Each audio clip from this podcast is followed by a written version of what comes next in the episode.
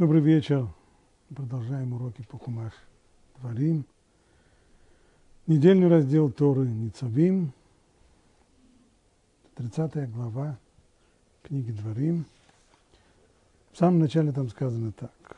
И будет, когда сбудутся на тебе все эти слова, благословения и проклятия, которые я изложил тебе. То после того, как Тора перечислила все и изложила все ее заповеди, после этого идет заключение союза при условии санкций. Есть благословение, есть проклятие. Благословение в случае соблюдения еврейским народом своей доли в этом союзе и проклятие в случае нарушения. То прими к своему сердцу среди всех народов, которым забросил тебя Бог. И возвратишься ты к, своему, к Богу твоему, и будешь слушаться Его во всем, как я заповедую тебе сегодня, ты и твои дети, всем сердцем и всей душой. И возвратит Господь Бог твоих пленников, смилостивится над тобой, и опять соберет тебя из всех народов, среди которых рассеял тебя Господь Бог. То есть, самая главная санкция, самое ужасное проклятие, которое содержится в предыдущих главах, это изгнание. В случае, если еврейский народ нарушит заповеди Торы, а именно это является его обязанностью в, в рамках заключенного союза, завета, если законы будут нарушены, то в результате Тора угрожает, что еврейский народ будет изгнан со своей земли. И более того, не просто изгнание, а, по крайней мере, так это выходит из текстов книги Дворим, а последует и рассеяние. Рассеяние по всему свету. К сожалению, так на самом деле и произошло. Исторически все так и случилось. И нарушение завета привело к рассеянию, к диаспоре, к изгнанию и к рассеянию еврейского народа во всем мире. И вот здесь Тора обещает, что после всего, после всего того, что случится, и возвратишься ты к Богу твоему, и будешь слушаться Его во всем, как я заповедую тебе сегодня. После того, как будет серьезное нарушение, и после того, как вслед за ним постигнет еврейский народ наказание, изгнание и рассеяние. После этого здесь есть обещание – что еврейский народ вернется к Богу. Возвратишься ты к Богу твоему и будешь слушаться Его во всем, как я заповедую тебе сегодня. Ты и твои дети всем сердцем и всей душой. И возвратит Господь Бог твоих, твоих пленников. То есть вслед за возвращением к Богу последует и возвращение изгнанников в Израиль. Смилостивится над тобой и опять соберет тебя из всех народов, среди которых рассеял тебя Господь Бог твой. И даже если будут твои изгнанники на краю неба, то и оттуда соберет их Господь Бог твой, и оттуда возьмет тебя. И приведет тебя Бог в твою страну, которой владели твои отцы. И ты овладеешь ею, и Он будет благотворить тебе и размножить тебя более твоих отцов. И будет радоваться тебе, как Он радовался твоим отцам, и вот ты будешь слушаться Господа Бога твоего, если дать Его заповеди и Его законы, записанные в книге учения. Ибо ты возвратишься к своему Богу всем сердцем и всей душой. Ведь эта заповедь, которую я заповедую тебе сегодня, не скрыта она от тебя, и недалека она. Не на небесах она, чтобы сказать, кто бы поднялся для нас на небеса, принес бы ее и возвестил бы ее нам, чтобы мы исполняли ее. И не за морем она, чтобы сказать, кто бы отправился для нас на море и принес бы нам ее – и возвестил ее нам, чтобы мы исполняли ее. Но очень близко к тебе это слово, в твоих устах оно, и в твоем сердце, чтобы исполнять его. Вот нас интересует конкретно сегодня этот последний абзац. Ведь это заповедь, которую я заповедую тебе сегодня. Не скрыта она от тебя, недалека, она не на небесах, и она не за морем, но очень близко она к тебе, очень близко к тебе это дело, или это слово – твоих устах и в твоем сердце. О какой заповеди здесь идет речь?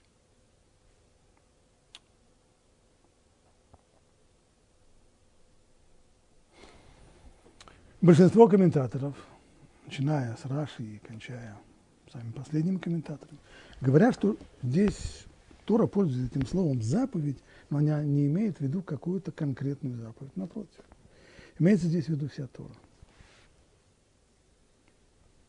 Хотя, по идее, нужно было бы обозначить, если речь идет о всей Торе, надо было бы сказать все заповеди в качестве итога.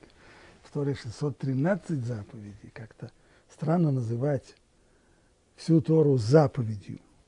С другой стороны, если смотреть буквально текст, то не ясно. Если не имеется в виду вся Тора, то о какой заповеди здесь идет речь конкретно? А с какой, о какой из 613 заповедей идет речь? Если имеется в виду вся Тора, тогда текст э, выстраивается довольно гладко и логично. То есть есть обещание того, что еврейский народ начнет возвращение к Богу, станет исполнять заповеди Торы – вернется в свою страну, Бог будет ему благоволить. И для того, чтобы весь этот процесс запустить, нужно только одно. Нужно только желание и стремление сделать первый шаг, начать возвращение. Возвращение к Торе. И здесь нам Тора обещает, так это объясняет Равир, есть здесь обещание, что несмотря на все то, что прошло, на все те века, в которые еврейский народ шаг за шагом дальше и дальше отдалялся от союза с Всевышним, все больше и больше ассимилировался среди народов, среди которых он живет. Все дальше и дальше отходил от законов Торы. Несмотря на все это, возвращение произойдет. И Почему можно быть в этом уверенным? Потому что в конечном итоге, ведь это заповедь, которую я заповедую тебе сегодня, не скрыта она от тебя и недалека она, ни на небесах она, и не за морем она. То есть, с одной стороны, Тора, безусловно, и это сам Равирш подчеркивал, во многих местах, Тора – это не плод человеческих стараний, человеческой мудрости. Заповеди Торы не выдуманы – людьми, даже самыми умными и самыми религиозными. Тора – это заповеди, которые даны нам свыше.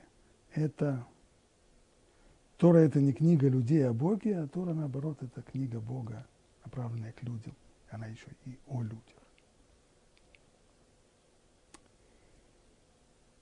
Не случайно поэтому. Заповеди Тора оказываются достаточно непростыми для принятия. Мы видим это во всей истории. Еврейский народ не раз, проявляя, как Тора говорит, строптивость и жестоковыность, упрямство, отказывался. Бунтовал и нарушал запреты. Но это не значит, что по природе своей Тора противоположна человеческой природе она не следует. То есть человек, если бы он хотел найти себе удобный, комфортный, не только с материальной точки зрения, но и с э, интеллектуальной, эмоциональной, духовной точки зрения, он бы, конечно, не придумал бы те заповеди, которые дает нам Тора. Это верно. Поэтому принятие Торы – требует определенного усилия человека над собой. Конечно. Любой человек, которого впервые знакомят с заповедями Торы, он ему немножко не по себе, ему кажется это немножко странно. И в субботу вот, ничего не делать, все запрещено – и это нельзя есть, и это нельзя есть, и тут много запретов. Но когда человек делает над собой минимальные усилия и начинает жить по Торе, то выясняется, что на самом деле заповеди эти не только не противоречат человеческой натуре, а наоборот, человек начинает ощущать, что его человеческая природа приемлет это и наоборот, она здесь-то в этом образе жизни по заповедям, если человек живет, если человек живет действительно правильно по заповедям, не кидаясь из одной крайности в другую. Но если человек живет действительно реально по заповедям в соответствии с Аллахой и получает правильные наставления от э, преподавателей наставников, тогда человек начинает чувствовать, что его личность раскрывается в этом новом образе жизни. И тогда выясняется, что на самом деле эти заповеди вполне соответствуют человеческой природе. И жить по ним человеку становится лучше, и он ощущает свою жизнь более, более полно, чем ощущал ее до того, как начал соблюдать эти заповеди. В этом и есть залог уверенности того, что все описанное здесь совершится, что еврейский народ, несмотря на всю свою отдаленность в последнее время от Бога от Торы, вернется к ней, станет соблюдать заповеди, вернется в страну Израиля и будет благословен.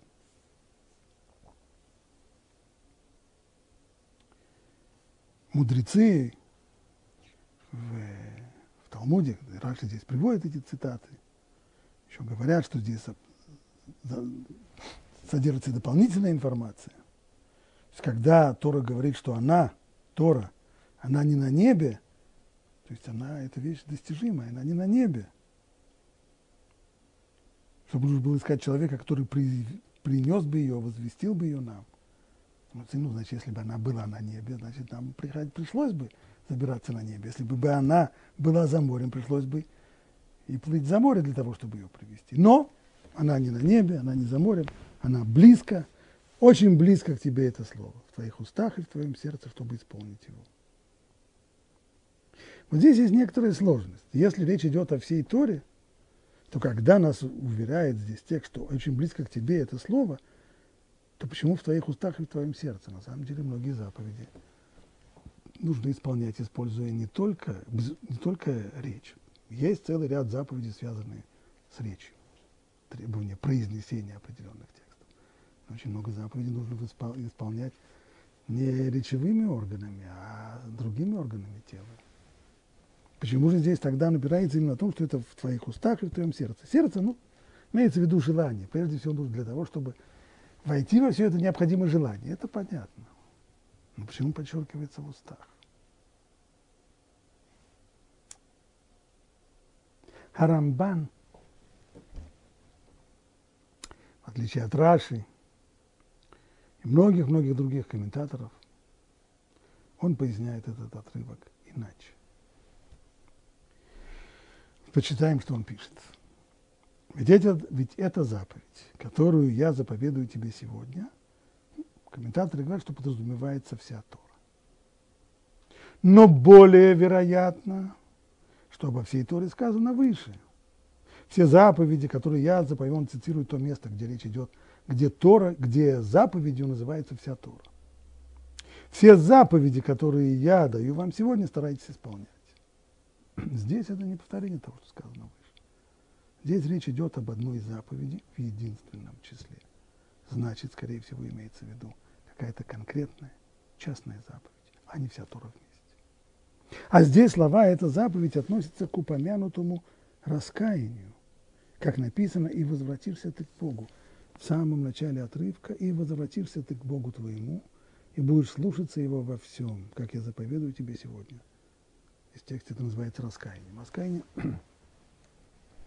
за неимением другого слова. Перевод фундаментального термина в э, Торе тоже называется тшува. Тшува буквально возвращение.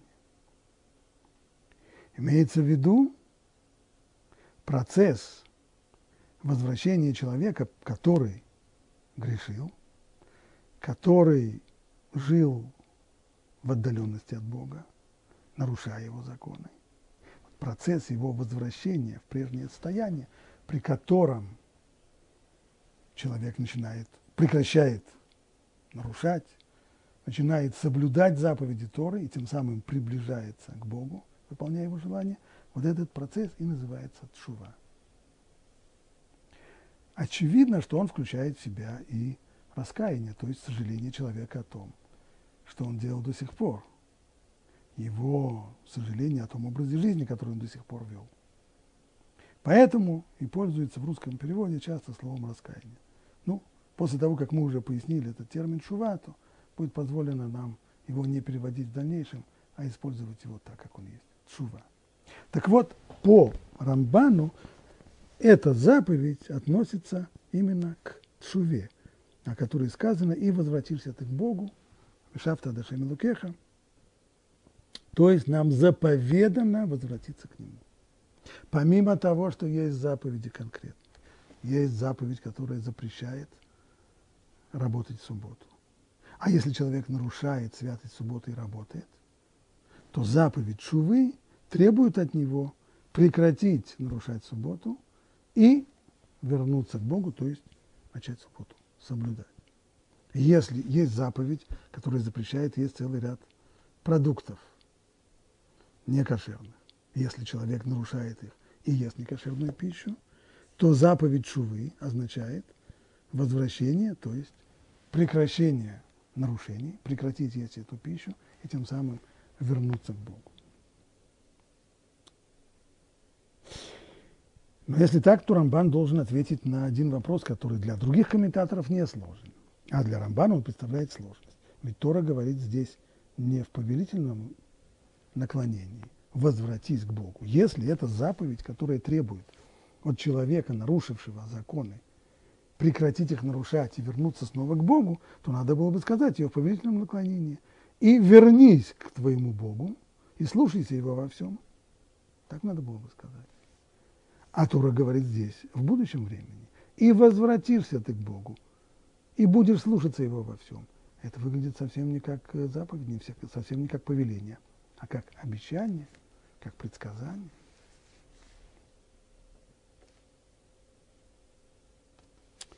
Продолжает Рамбан, а почему слово «возвратишься» стоит не в повелительном наклонении? Потому что это не только заповедь, но и обещание того, что возвращение обязательно произойдет в будущем. То есть Рамбан не отрицает то, что говорят остальные комментаторы, что Тора здесь только, что здесь, не только, что Тора здесь обещает, что еврейский народ вернется к Богу. Рамбан говорит, что помимо обещания здесь есть еще и повеление есть конкретная заповедь, то есть в одной и той же фразе есть два смысла.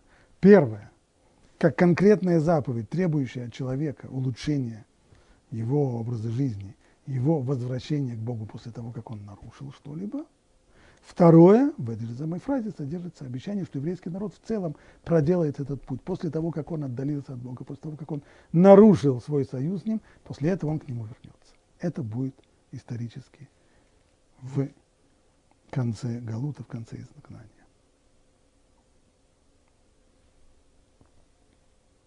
Ну а то, что написано в дальнейшем, даже если будут твои изгнанники на краю неба, следует понимать так.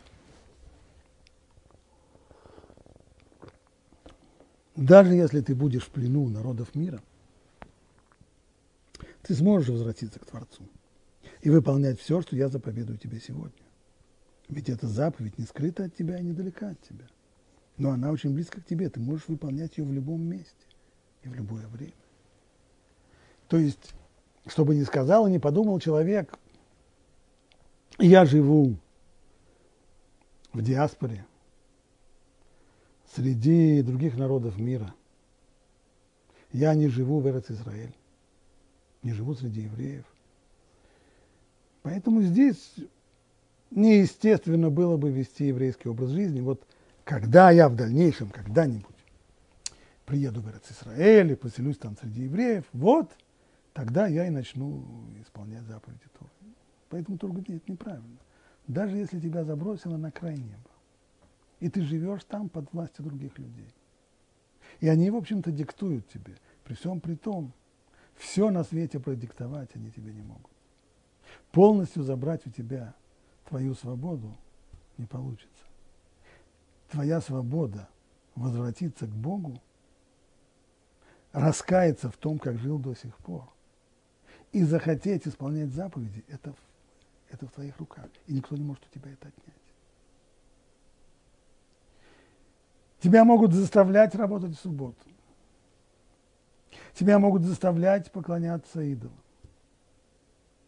Тебя могут кормить некошерной пищей. Все это могут. Но никто не может у тебя забрать твоего решения и твоего желания, и твоего раскаяния.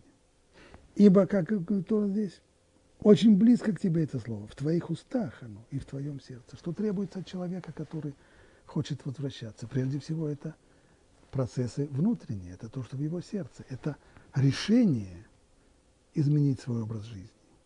Это сожаление о том, как жил до сих пор. Это раскаяние в тех поступках, которые совершал до сих пор. Это решение, и не только решение, но и в устах. А это что?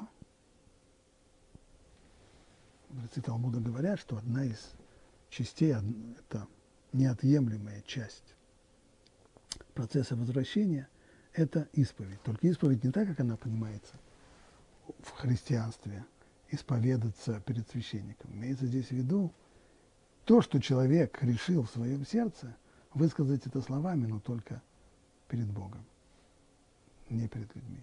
Исключительно Богу в молитве. На той молитве существует, чтобы человек поговорил с Богом. То есть сказать, чтобы это осталось не только – в мыслях, но высказать, что я решил, я делал так-то и так-то, я об этом сожалею. Я раскаиваюсь в этом. И я принимаю решение больше так не делать. И это решение, то, что я хочу больше так не делать, даже если человек находится в условиях, когда ему навязывают. Возьмем какой-нибудь, не знаю, крайний, крайний пример человека – мобилизовали в, в армию какого-нибудь иностранного государства. И там совершенно не интересует офицеров, что он хочет питаться кошерной пищей, и что он не хочет э, выполнять служебные задания в субботу. Его постараются заставить это сделать. И на губу посадят, если он не будет этого делать. Но даже там, где человека заставляют, по крайней мере, его решение, что я не хочу жить так, я жил раньше, я хочу жить по-другому, я хочу изменить свой образ жизни, и я сожалею о том, что я до сих пор этого не сделал. Этого отнять у человека никто не может. А это и есть шува. Итак, продолжает Рамбан, поэтому и сказано, в твоих устах оно и в твоем сердце, чтобы исполнить. То есть исповедаться своими устами в своих грехах, в провинностях отцов и сердцем возвратиться к Творцу. Это достаточно близко.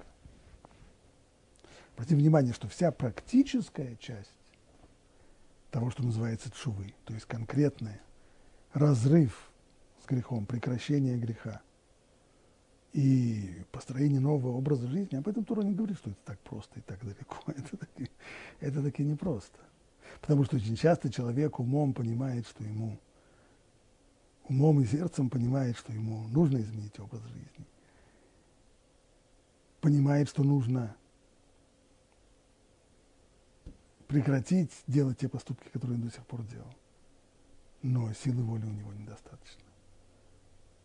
И поэтому он продолжает делать то, что он делает, несмотря на то, что разум он понимает, что так жить нельзя. Человек живет, когда это у него очень неприятный период в жизни, когда человек живет в разладе сам собой, в разладе между умом и сердцем, и это, безусловно, испытание для человека. Но вот именно эта практическая сторона, то есть реализовать и начать жить действительно другой жизнью, э, об этом не сказано, что это так уж просто и так уж близко к тебе. Но что касается первых двух стадий, а именно решения человека, его желания и исповеди, это все у нас в руках. Это никто не может отнять. Это все близко. Вот так писал Рамбан. По его словам, если мы подведем итог, то получается, по его словам, что среди других заповедей Торы есть 612 заповедей конкретных, которые требуют от человека. Есть заповеди повелительные, предписывающие, есть заповеди запрещающие, много-много разных заповедей. Но есть еще одна, 613, смысл которой в том, что если человек нарушает одну из заповедей, будь то предписывающую, будь то запрещающую, то ему заповедано исправиться, сделать шуву, исправиться, то есть сожалеть о том, что он сделал, порвать с грехом, принять решение больше так не делать, и исповедь, то есть высказать все это словами. В отличие от Рамбана, например, Рамбам в своем списке 613 заповедей не приводит такую вот конкретную заповедь Шувы. И в своей книге Мишне Тура, хотя он отводит там целый раздел, который называется Илхот Шува, законы от Шуве, вместе с тем, если мы внимательно читаем его текст, из текста не получается, что есть вот такая особая конкретная заповедь Торы, которую называют Шува, раскаяние и возвращение. Вот что Рамбам там пишет.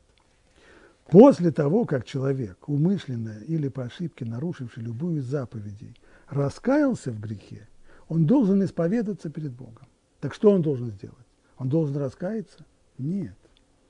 Это Рамбан выносит в условное предложение. После того, когда человек, нарушивший, раскаивается, то что он должен? Он должен исповедаться перед Богом. Как сказано, мужчина или женщина, совершив преступление против Бога, взяв грех на свою душу, должны исповедаться в грехе, который они совершили.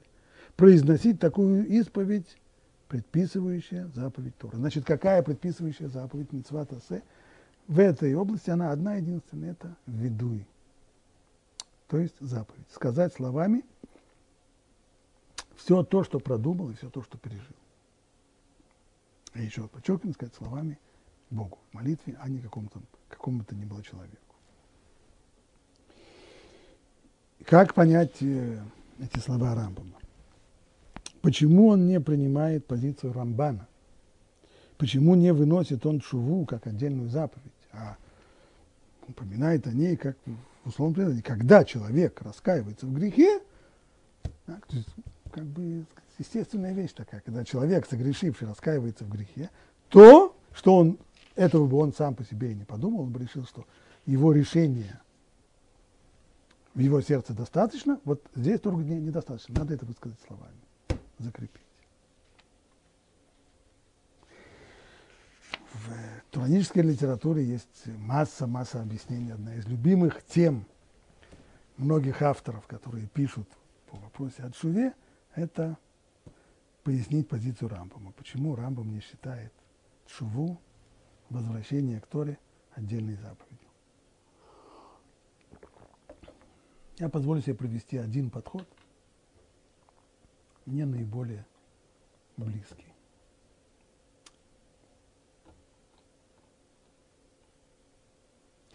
Когда мы говорим о возвращении, это шува, слово лашув, вернуться, это возвращение к Богу. Значит, ракурс здесь не столько сказать, преступление, наказание, нарушение и исправление этого нарушения, сколько отношений между двумя субъектами, между человеком и Богом. Нарушая заповедь, человек отдаляется от Бога, а теперь он начинает обратный процесс возвращения. Значит, позволено будет нам воспользоваться примером из отношений между двумя людьми – Возьмем двух людей близких, мужа и жену. Если муж обидел свою жену, неловко посмеялся над ней, оскорбил ее или еще что-то, она обиделась. А после этого муж продолжает, э, как ни в чем не бывало.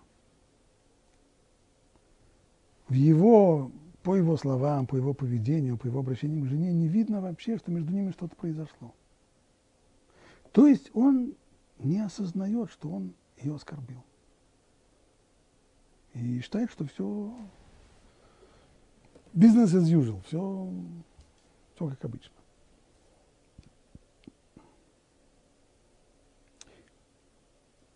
такое положение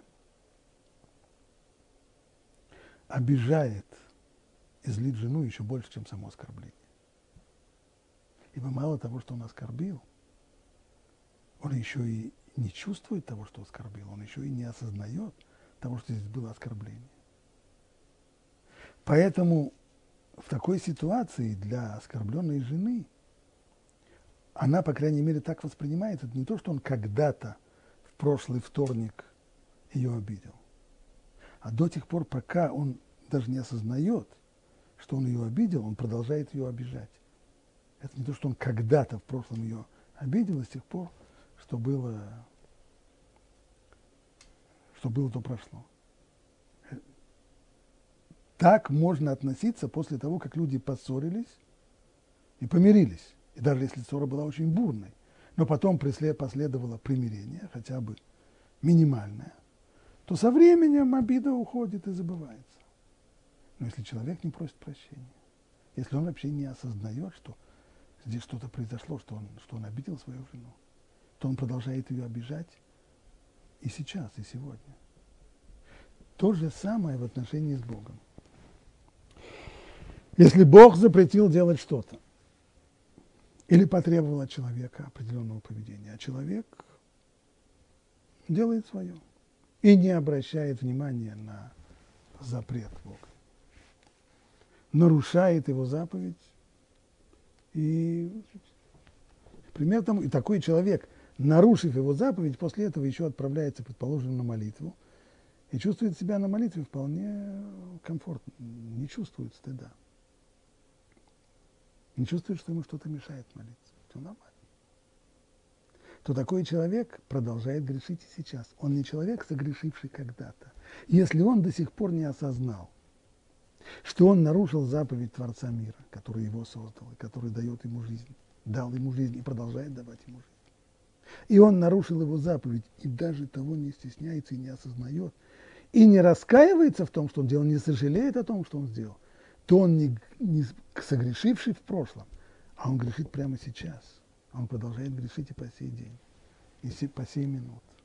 Стало быть, нет никакой необходимости выделять отдельную заповедь, которая бы потребовала человека, если ты нарушаешь одну из 612 заповедей Торы, то тебе обязано, тебе заповедано исправиться, сожалеть, раскаяться и вернуться к Богу. Нет никакого смысла давать такую заповедь. Ибо требование вернуться, оно заложено в, сам, в самих в остальных заповедях Торы. Если Тора требует от человека – соблюдать субботу, а человек ее нарушает. И нарушая субботу, он не чувствует, что он что-нибудь плохое делает, не осознает, что он грешит. То такой человек продолжает нарушать и, и сегодня. Поэтому достаточно того, что в Торе есть требование не нарушать, а соблюдать субботу. И не нужно никакой дополнительной заповеди, которая бы потребовала, что в случае, если ты нарушишь, то тебе заповедано э, раскаяться и вернуться.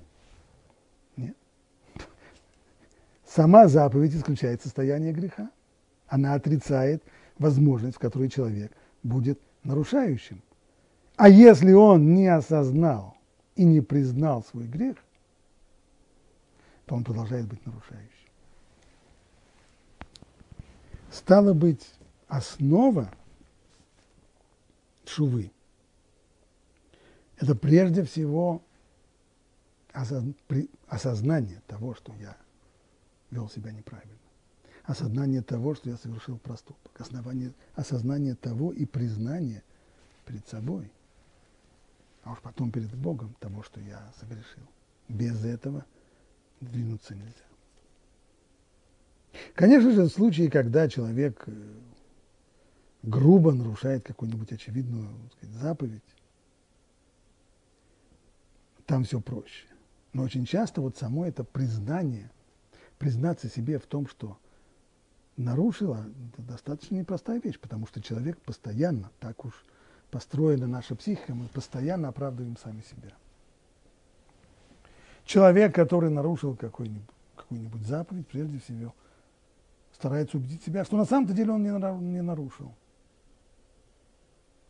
Во-первых, это было все не так Во-вторых, даже если это было так или почти так, а я слышал, что есть какие-то раввины, которые это разрешают. Есть такое мнение, что можно. И даже если трудно найти какое-нибудь мнение оправдывающее, хотя на самом деле на сегодняшний день при наличии колоссального супермаркета раввинов, мнений, интер, интернетных раввинов и вещателей на эту тему можно всегда найти. Почти всегда можно найти кого-нибудь, кто это разрешит. Но даже если человеку это трудно, то, по крайней мере, он начинает оправдывать себя, что у него были, он был в стесненных обстоятельствах, у него был совершенно форс-мажор, он просто иначе не мог себя повести, было очень трудно. Ну, в общем, оправдывать себя. И вот это вот умение себя оправдать, пожалеть и оправдать себя, оно мешает самому главному осознанию того, что согрешил, осознанию того, что был неправ, признанию греха. А без этого двигаться дальше невозможно. И без этого не только что человек остается, он не исправляет то, что он сделал когда-то. Он и сию минуту продолжает состояние греха. Он и сейчас грешник. Есть известное место в Талмуде, которое очень-очень любит цитировать.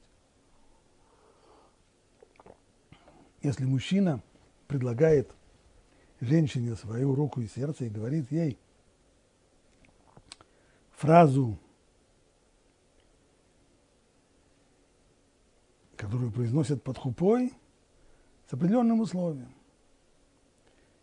Ареат Микудешит ли, ты посвящаешься мне, при условии, он не требует, чтобы она ему заплатила денег, при условии, что я праведник. Говорит Талмуд, если человек произносит такую фразу, и женщина согласилась на это условие, согласилась быть его женой, если он действительно праведник, то даже если этот человек страшный грешник, которому негде вообще печать ставить, мы все равно опасаемся, по крайней мере, что есть здесь у нас сомнения, быть может, все-таки брак состоялся. Если они хотят разойтись, то нужно здесь развод. Почему? Потому что мы опасаемся, что в тот момент, когда человек произнес эту фразу, быть может, он подумал, что стоит раскаяться, что стоит изменить образ своей жизни. И хотя ничего в жизни своей он не изменил, и вслед за этим предложением брака он продолжает грешить, мы все равно опасаемся, быть может, в ту самую секунду он был праведником. Что это означает? Это означает, прежде всего, что достигается этой мыслью, мимолетной мыслью о том, что, может быть, ему все-таки действительно изменить образ своей жизни и раскаяться. Это означает, что он прекращает состояние греха. До сих пор он был грешником. Что значит грешник? Человек грешащий, не согрешивший в прошлом, а продолжающий грешить, пока он не раскаялся, пока он не сожалеет о том, что он делал. Он продолжает грешить. Стало быть, в тот момент, когда он подумал, что он сожалеет о том, как он жил до сих пор, в этот момент он прекратил грешить. В этот момент он праведник. Теперь ему нужно еще и реализовать свое решение. Но это уже другая глава. А по крайней мере на уровне того, что он прекратил сейчас грешить, поэтому действительно можем посчитать, что его условия, что, что ты становишься моей женой при условии, что я праведник, может быть, оно реализовалось, ибо он сейчас прекратил грешить. Это уже, это уже правильно.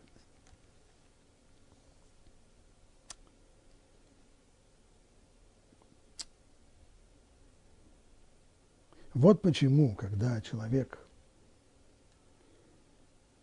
исповедуется, когда он произносит видуй, в особенности в, в Йом-Кипур, когда мы обязаны 10 раз произносить виду и признавать все свои грехи, то очень важно подчеркивать, что мы и чувствовать это, что мы на самом деле признаем свои грехи, и не только признаем свои грехи, а мы понимаем, что это означает. Мы понимаем, всю глубину этого греха, и есть у нас сожаление. Игра не стоила свеч. Мы сожалеем о том, что мы сделали. Мы сожалеем о нашем выборе. Мы сожалеем о том, что жили таким образом жизни и хотим его исправить. И чем больше человек ощущает сожаление, чем больше он ощущает раскаяние в том, что он делал до сих пор, тем его чува действительно более полная.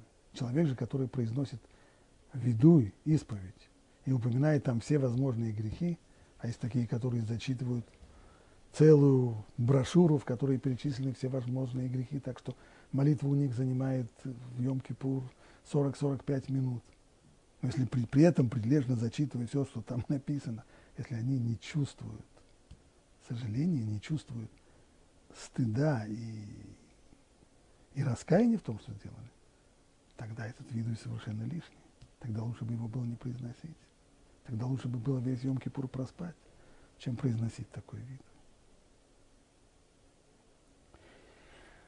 Вот это что касается понимания Рамбама, Шувы, презюмируем только, согласно мнению Рамбама, и в книге заповеди, и в законах о Чуве, Чува – это не отдельная заповедь Торы.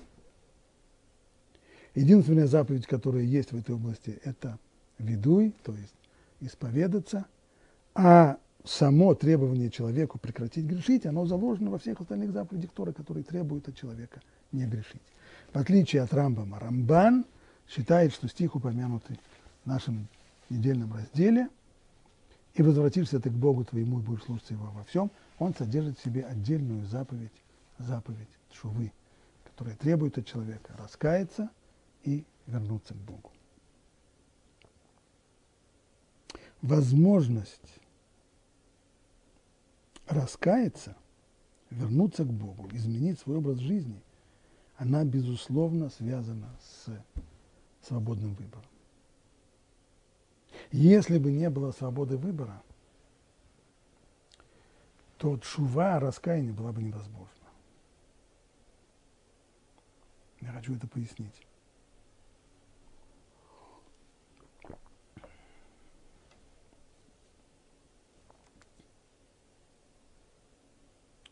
Человек совершил какой-то поступок.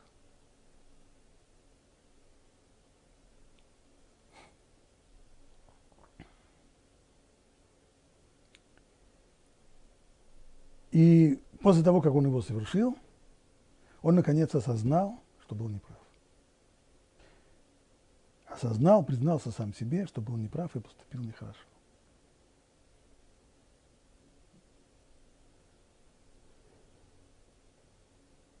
Но теперь нужно сделать еще шаг.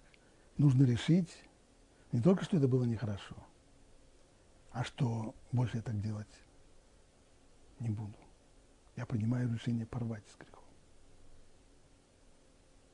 И вслед за этим это решение нужно еще и реализовать.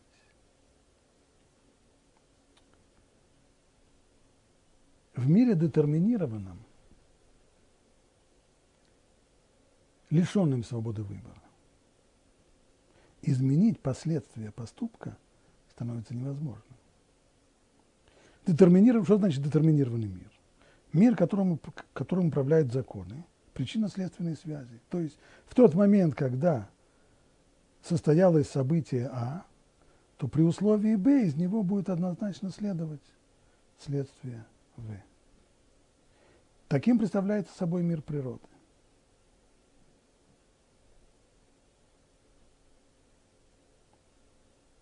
Если человек, который знаю, страдает язвой желудка. И он решает хорошо поесть и выпить. И садится за стол, за которым выпивают, закусывают жареным, жирным, острым. После третьей рюмки с закуской человек начинает понимать, что он вообще-то был неправ. Ему не надо было бы идти на это. И он очень сожалеет о том, что он делает. И он очень раскаивается. Но ему это не поможет. Боль в желудке придет, поскольку в тот момент, когда он сделал свой выбор, и он решил вместо того, чтобы поесть диетической пищи, поесть то, что ему запрещено, то, что ему врачи не разрешают есть, то реакция придет и придет обязательно. И никакие сожаления, и никакие раскаяния, и никакие обещания, что я больше так не буду, и вслед я буду есть манную кашу или геркулесовую кашу или еще что-нибудь, он не поможет. Этими своими обещаниями есть геркулесовую кашу желудок не уговоришь. Живот будет болеть и обязательно будет болеть. И так во всех сторонах жизни, во всем том, что связано с материальной природой, а материальная природа – это и есть самый лучший пример детерминированной системы, вот такого детерминированного мира, в нем свободы нет, в нем, что значит нет свободы? В нем есть у человека свобода выбрать, поступить, один раз выбрать А или Б. Сделать такой поступок или сделать другой. Но как только выбор сделан, как только человек совершил поступок, то в дальнейшем он покатился уже по определенным рельсам. Вот здесь была развилка, здесь была стрелка, налево или направо. Как только пошел направо, сделал этот шаг направо, покатился по рельсам направо. Один поступок ведет за собой реакцию неизбежную, с которой нечего делать.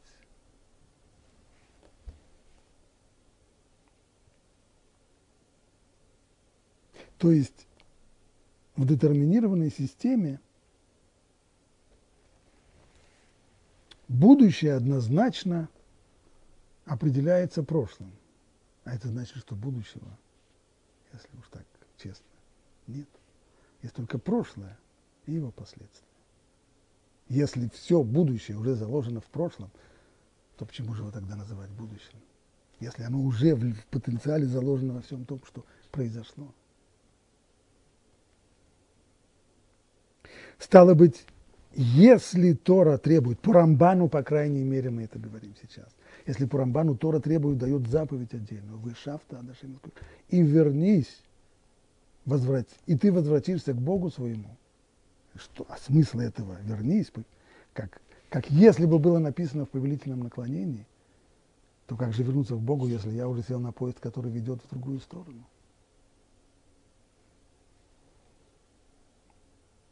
Остановите мир, я хочу выйти. Уже не выйдешь. Именно поэтому Всевышний построил мир иначе, внеся в мир вот такой вот совершенно неожиданный компонент, как свободный выбор. Свободный выбор есть только у человека в том, что касается его нравственного поведения, в том, что касается его отношений с Богом, приближения и отдаления, соблюдения заповедей или нарушений. Означает это свобода выбора вот что. Что несмотря на то, что я сделал какой-то поступок, у этого поступка обязательно есть последствия. То есть включи, вы, выбрав свой путь в жизни, выбрав, что сделать, я сомневался, сделать это или не сделать, поступить так или не поступить. Я выбрал. Или, или, например, достаточно того, что я выбрал, не сопротивляться своему влечению. И влечение меня уже повлекло. Я выбрал ему не сопротивляться. То в тот момент, когда я свой выбор сделал, то меня уже несет по колее, я уже оказался и вместе с тем, несмотря на то, что я включил неизбежную цепочку таких причинно-следственных связей, неизбежную цепочку последствий моего греха, я могу еще остановиться и передумать. Хотя как передумать? Я сожалею, я раскаиваюсь в том, что сделал. Но ведь выбор-то был сделан раньше. И если выбор был сделан раньше, то поступок мной совершенный уже толкает меня на вот эти вот последствия, они теперь неизбежны. Нет. Свобода выбора означает, что я пересматриваю ретроактивно, как бы возвращаясь назад, я пересматриваю свой выбор. И я теперь, если я сожалею о нем, если я раскаиваюсь в нем, это значит, что я как бы выбираю заново. То есть желание человека, который понимает, что он совершил неправильный поступок, если бы была машина времени и была бы возможность вернуться снова в то время, когда я сделал этот поступок, сейчас я хотел бы так не поступить. Сейчас бы я поступил бы по-другому. Я не хочу этого поступка. Я не хочу этого образа действий, который я выбрал. Но что делать у меня машины времени нет. У меня машины времени нет. А Всевышний дает эту возможность. Это вещь сверхъестественная. Она лежит за, предел, за пределами законов материального мира. Но здесь мир духовный вторгается в мир материальный. Материальный мир живет по законам времени. Есть прошлое, есть будущее, а через настоящее прошлое реализуется в будущем. Это картина материального мира. Духовный мир, в нем нет разделения времени, в нем нет прошлого, настоящего и будущего.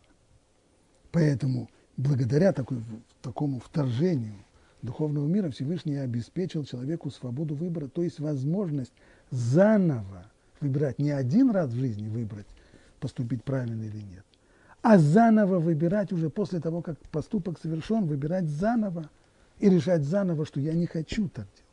Я поступил неправильно, я сожалею об этом, и я выбираю заново. И тогда есть возможность действительно изменить. Изменить не просто свою судьбу, изменить свою личность. Если бы не было возможности, возможности изменить, изменить свою личность, то и свою судьбу изменить было невозможно. Судья, судьба дается личности. А Тшува дает возможность изменения личности, ибо что есть личность человека? Что такое мое «я»?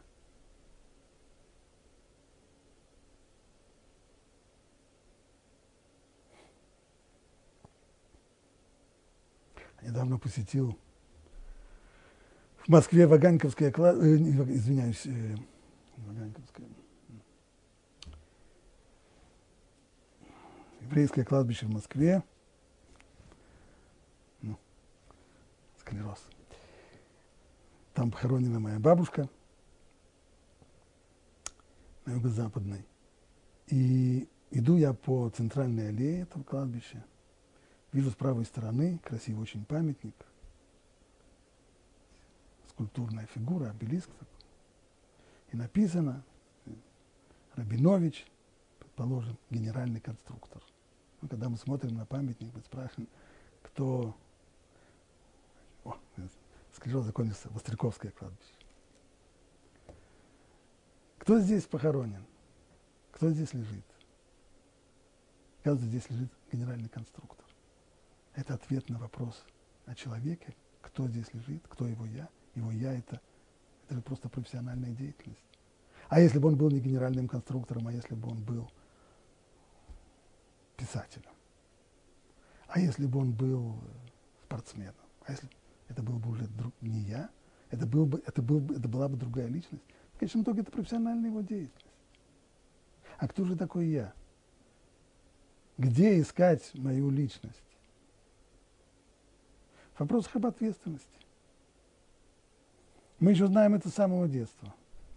Когда мама приходит домой и увидит, что кто-то разрисовал стены в комнате, то она спрашивает, кто это сделал?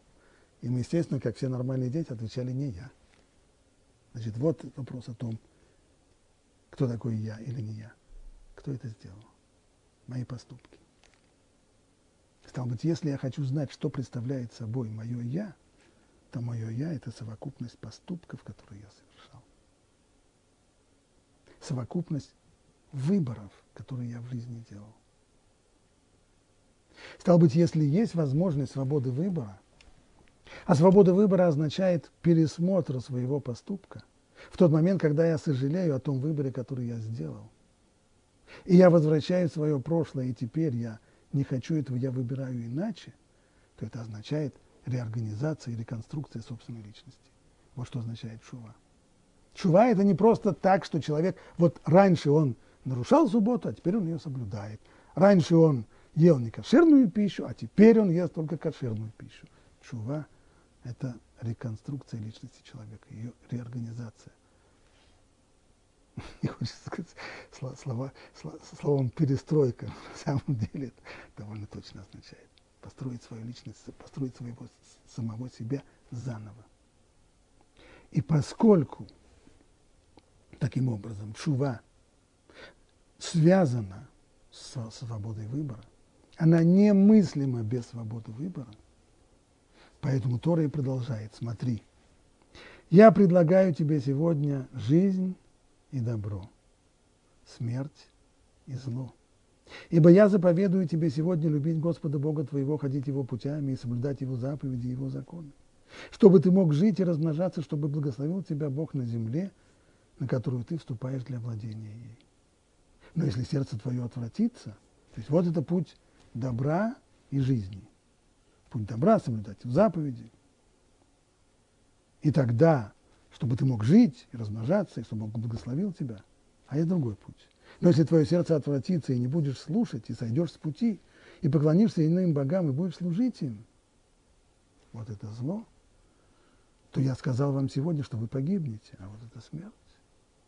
Не продлятся ваши дни на земле, которую, в которую ты приходишь, чтобы унаследовать ею. Я призываю в свидетели на вас сегодня небо и землю. Жизнь и смерть я предложил вам, благословение и проклятие. Так выбери же жизнь, чтобы жил ты и твое потомство. Эти слова Туры обращены к нам. Выбери. Вот у тебя возможность выбрать между добром и злом, между жизнью и смертью. Выбери же жизнь. Это и есть утверждение свободы выбора. Ты свободен в своем выборе. Ты свободен выбрать не только один раз в жизни. Ты свободен и сегодня, после того, как поступок уже совершен, и после того, как дело уже сделано. Если ты сегодня об этом сожалеешь, если ты сегодня раскаиваешься в том, что сделал, то ты остаешься свободным. Ты сейчас можешь выбрать заново свой путь в жизни. И тем самым изменить свое прошлое. А изменяя свое прошлое, ты тем самым изменяешь и перестраиваешь свое будущее. Ибо это на самом деле в твоих руках. Поэтому Тора и просит, как говорит Рафи, на что это похоже, на человека, который приводит своего сына на поле, показывает ему два раздельных участка, и говорит, вот смотри, вот один участок, вот другой, вот этот вот хороший участок, ты выбери его. Это то, что нас просит. Есть у тебя возможность выбирать. Несмотря на то, что многие люди не подозревают о том, что есть у них возможность выбирать. Да потому что в жизни они всегда отказываются от выбора, они всегда плывут по течению. То есть они выбирают не сопротивляться. Они выбирают не сопротивляться обстоятельствам, они выбирают не сопротивляться своим влечениям, своим желаниям, своим слабостям. Поэтому у них создается впечатление, что они никогда не выбирали, что жизнь влечет их за собой, что жизнь толкает их, обстоятельства толкают их, их внутренний мир толкает их, и они плывут по течению. Но на самом деле это неверно, это то, что, то, что говорит Тора. У тебя есть свобода выбора. Ты можешь выбирать между добром и злом, между жизнью и смертью. И поскольку ты можешь выбирать, так выбери же жизнь, чтобы жил ты и твое потомство.